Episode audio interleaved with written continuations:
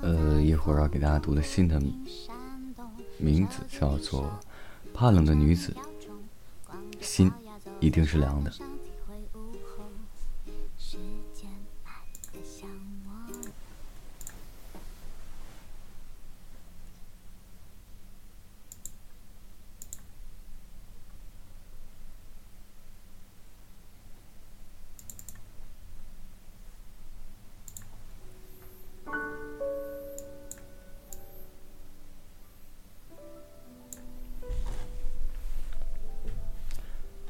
夜晚，独自去看《黄金时代》，三个小时的放映，结束时已经是午夜十二点。不少人提前离席，能坚持看完的寥寥无几。我是最后一个离场的。听完音乐，看完所有字幕。萧红是民国四大才女之一，与张爱玲、卢隐、石平梅齐名。萧红的一生比她写过的任何作品都要生动深刻。开场一片漆黑，银幕慢慢亮起来，汤唯饰演的萧红出现在银幕正中间，梳着两条辫子，留着整齐的刘海脖子上扎着一条白丝巾。这是她一九三六年的那个形象。二十五岁。一个少女，刚走向女人的年纪。我叫萧红，原名张乃莹，一九一一年六月一日，农历端午节，出生于黑龙江省呼兰县的一个地主家庭。一九四二年一月二十二日中午十一时，病逝于香港红十字会设于盛世堤凡女校的临时医院，享年三十一岁。开场时，一个女人把一生的墓志铭轻轻的念出来：“生于何时何地，死于何时何地。”好像说的是别人的故事，全然与自己无关。编剧固然有他的坚持和执着，这样的开场，对萧红的人生而言，有太多不可承受之轻。他的一生就像他的语调和神情，清冷而飘忽，把生死看得很淡。《呼兰河传》中，萧红回忆童年的家乡。我家后花园呢，五月里就开花的，六月里就结果子，黄瓜、茄子、玉蜀黍、大芸豆、西瓜、西红柿。还有爬着蔓子的矮瓜。但我家的院子是很荒凉的。女人年轻时颠沛流离，反抗命运，不惜决裂、逃离、抗争。她千方百计想要挣脱命运的枷锁，最终被命运颠覆。那年她怀着孩子，因为交不起房租，被旅馆老板拘在楼上。正值哈尔滨发洪水。他挺着大肚子从二楼的窗户里爬出来，奋不顾身跳到楼下的小船上。因重获自由，开怀大笑，丝毫不曾顾虑，倘若跳下来，发生意外，将会是一尸两命。他对孩子淡漠近乎绝情，一生怀过两次孕，第一次与他的未婚夫，因反抗父母之命逃出来。兜兜转转，和未婚夫再次相遇，两人有了脆弱朦胧的爱情。他为她怀了孩子，当初死也不肯嫁给他，现在想跟他在一起，对方却解除婚约。他爱，也恨，生下孩子送给别人。第二次和肖军，在他最困难的时候，肖军施以援手。带他走上文学青年之路，他和萧军命中注定，爱了他一生。二萧，曾经文坛佳话，但最终也没能逃脱爱恨决裂、分道扬镳的结局。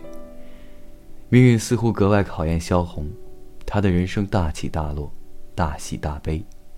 他的爱，浓烈、激荡、奋不顾身。战乱时代，她怀了萧军的孩子，到处逃命，没有地方住，带着凉席儿和铺盖卷儿找朋友借住。她在露天的阳台上铺开席子，挺着大肚子坐上去，抽一根烟。外面炮弹乱飞，轰隆声此起彼伏。人人四散逃亡，天仿佛随时要塌下来。他静静地看着外面。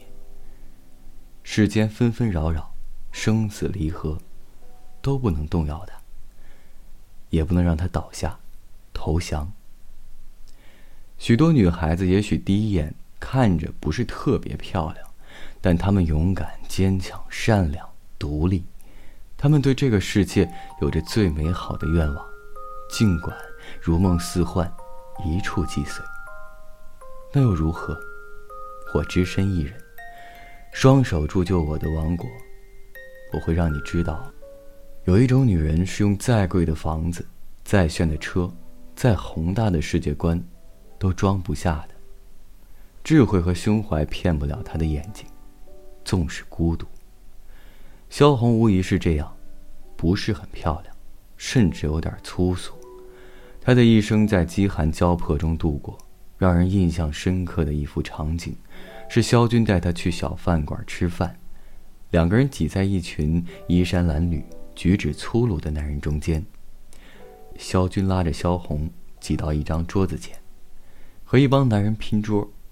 萧红呢，不时回头看厨子烧的肉丸子，肉香四溢，垂涎欲滴。他眼巴巴地望着萧军，想吃又担心没钱。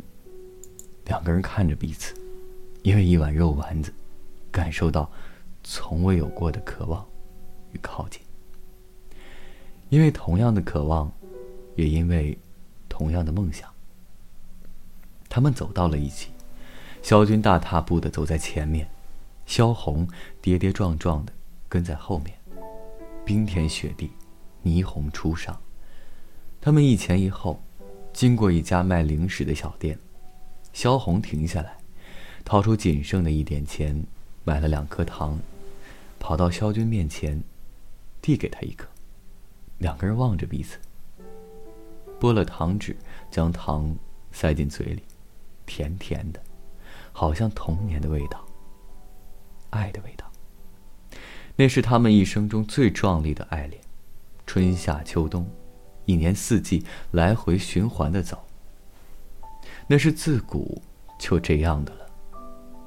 风霜雨雪，受得住的就过去了，受不住的，就寻求着自然的结果。那自然的结果不太好，把一个人默默的。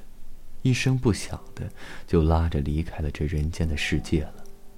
童年，雪天，寒冷，大雪纷飞。七八岁的小萧红一个人站在院子里，望着院子西南角，两个人打着鼓，跳大神儿。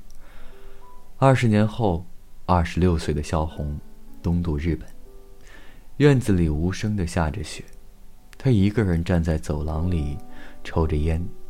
遥看落雪，怕冷的女子，心一定是凉的。萧红总是在度过生命的冬天，无论春夏秋冬，无论战乱年代还是和平净土，寒冷如影随形。他似乎不怕冷，在白雪皑皑的天地间燃烧着生命的火焰。他似乎又很怕冷，蓝棉袄，白围巾。瘦小的身体深深的蜷缩起来，不让岁月的风霜雨雪将心中仅剩的一丝余温带走。我懂得的尽是那些偏僻的人生。我是从祖父那里知道，人生除掉了冰冷和憎恶之外，还有爱和温暖。所以我就向着温暖和爱的方面怀着永久的憧憬和追求。这或许才是他一生最好的黄金时代。